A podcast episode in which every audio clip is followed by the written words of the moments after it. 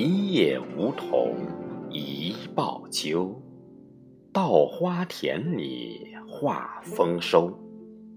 虽非盛夏还伏虎，更有寒蝉唱不休。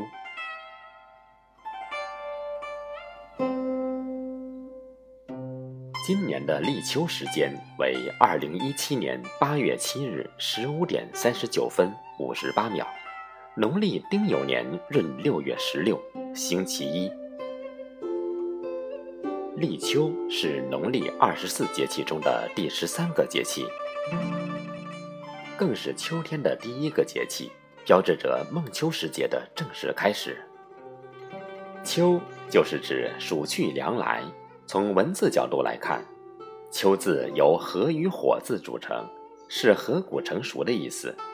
秋季是天气由热转凉，再由凉转寒的过渡性季节。月令七十二候即节曰：“七月节，立字解，见春。秋，鸠也。物于此而鸠连也。”立秋一般预示着炎热的夏天即将过去，秋天即将来临。立秋以后，秋后下一次雨凉快一次，因而有“一场秋雨一场寒”的说法。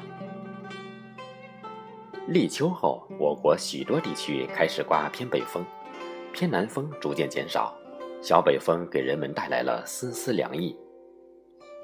由于白天日照仍很强烈。夜晚的凉风刮来，形成一定的昼夜温差。空气中的水蒸气，清晨室外植物上凝结成了一颗颗晶莹的露珠。这时候的蝉，食物充足，温度适宜，在微风吹动的树枝上得意地鸣叫着，好像告诉人们炎热的夏天过去了。秋老虎是我国民间对立秋之后重新出现短期炎热天气的俗称。它是指立秋八月八日左右以后短期回热天气，一般发生在八九月之交，持续日数约七至十五天。形成秋老虎的原因是控制我国的西太平洋副热带高压秋季逐渐南移，但又向北抬。在该高压控制下，晴朗少云，日射强烈，气温回升。这种回热天气，欧洲称之为“老妇夏天气”，北美人称之为“印第安夏天气”。古代立秋之日，皇帝会率领文武百官到西郊祭祀迎秋，并下令武将开始操练士兵，以保家卫国。不论朝廷还是民间，在立秋收成之后，会挑选一个黄道吉日，一方面祭拜感谢上苍与祖先的庇佑，另一方面则尝试新收成的米谷以庆祝。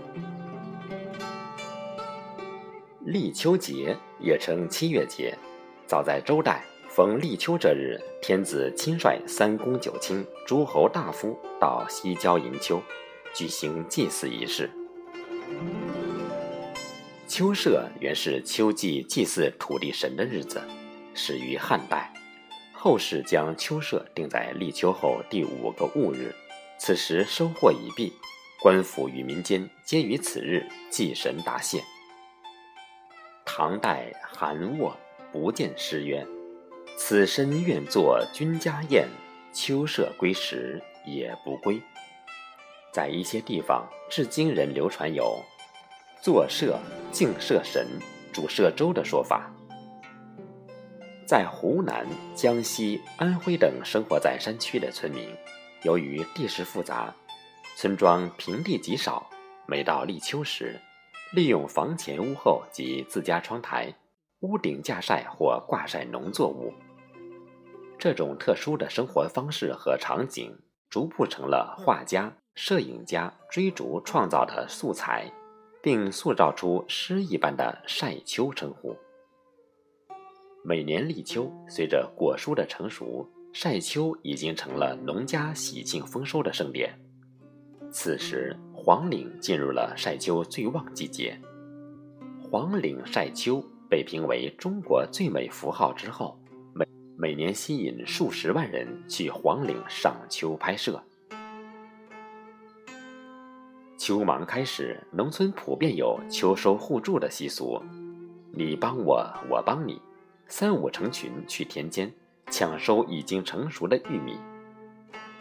一株玉米要搬四次：头茬、二茬、三茬、落空茬。妇女、老人、十来岁的小孩，他们手提灯笼，一排接一排，一株接一株，挨着个去搬。头茬先搬已经成熟了的玉米穗，未成熟的玉米穗留下来，二茬再去搬。二茬、三茬是用同样的办法去搬。最后捞空茬，把剩余的玉米穗。不管老嫩，一起搬回家中，看谁家的玉米成熟的早，先给谁家搬，既不为农时，又能颗粒归仓。秋天，特别是秋忙前后，农事虽忙，秋种秋收，忙得不亦乐乎，但忙中也有忙的乐趣。常见一些青年人和十一岁的孩子，在苞谷、谷子、梅子生长起来以后。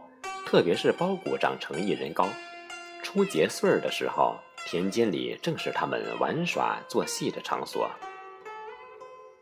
他们把嫩苞谷穗搬下来，在地下挖一孔土窑，留上烟囱，就是一个天然的土灶。然后把嫩苞谷穗放进去，到处是柴火，苞谷顶花就是很好的燃料，加火去烧。一会儿，一全窑的苞谷穗全被烧熟了。丰硕的包谷宴就在田间举行，他们还上树捉麻雀蛋，就地打兔子，能吃的野味很多，都可以在野地的锅里烧制出来，有荤有素，百味俱全。他们还把打来的柿子、弄来的红苕放在土洞窑里，温烧一个时辰，就会变成香甜的柿子。这种秋田里的乐趣，一代一代的传承下来。民间流行在立秋这天以悬秤称人，将体重与立夏时对比。因为人到夏天本就没有什么胃口，饭食清淡简单，两三个月下来，体重大都要减少一点。秋风一起，胃口大开，想吃点好的，增加点营养，补偿夏天的损失。补的办法就是贴秋膘，在立秋这天，各种各样的肉。炖肉、烤肉、红烧肉等等，以肉贴膘。立秋既是万物成熟、收获的季节，也是人体阳消阴长的过渡时期。因此，秋季养生，凡精神情志、饮食起居、运动锻炼，皆以养收为原则。立秋之后，要注意情绪调试，做到内心宁静。心情舒畅，遇到伤感之事应主动排解。起居方面，最好做到早睡早起。待天气更凉爽后，建议加强体育锻炼，有助于气血运行，疏导肺气。立秋后，在饮食上应以养阴清热、润燥止渴、清心安神的食品为主。要尽量少吃葱、姜等辛味之品，适当增酸。苹果、葡萄等酸味水果要多吃，以增加肝脏的功能，抵御过剩肺气之侵入。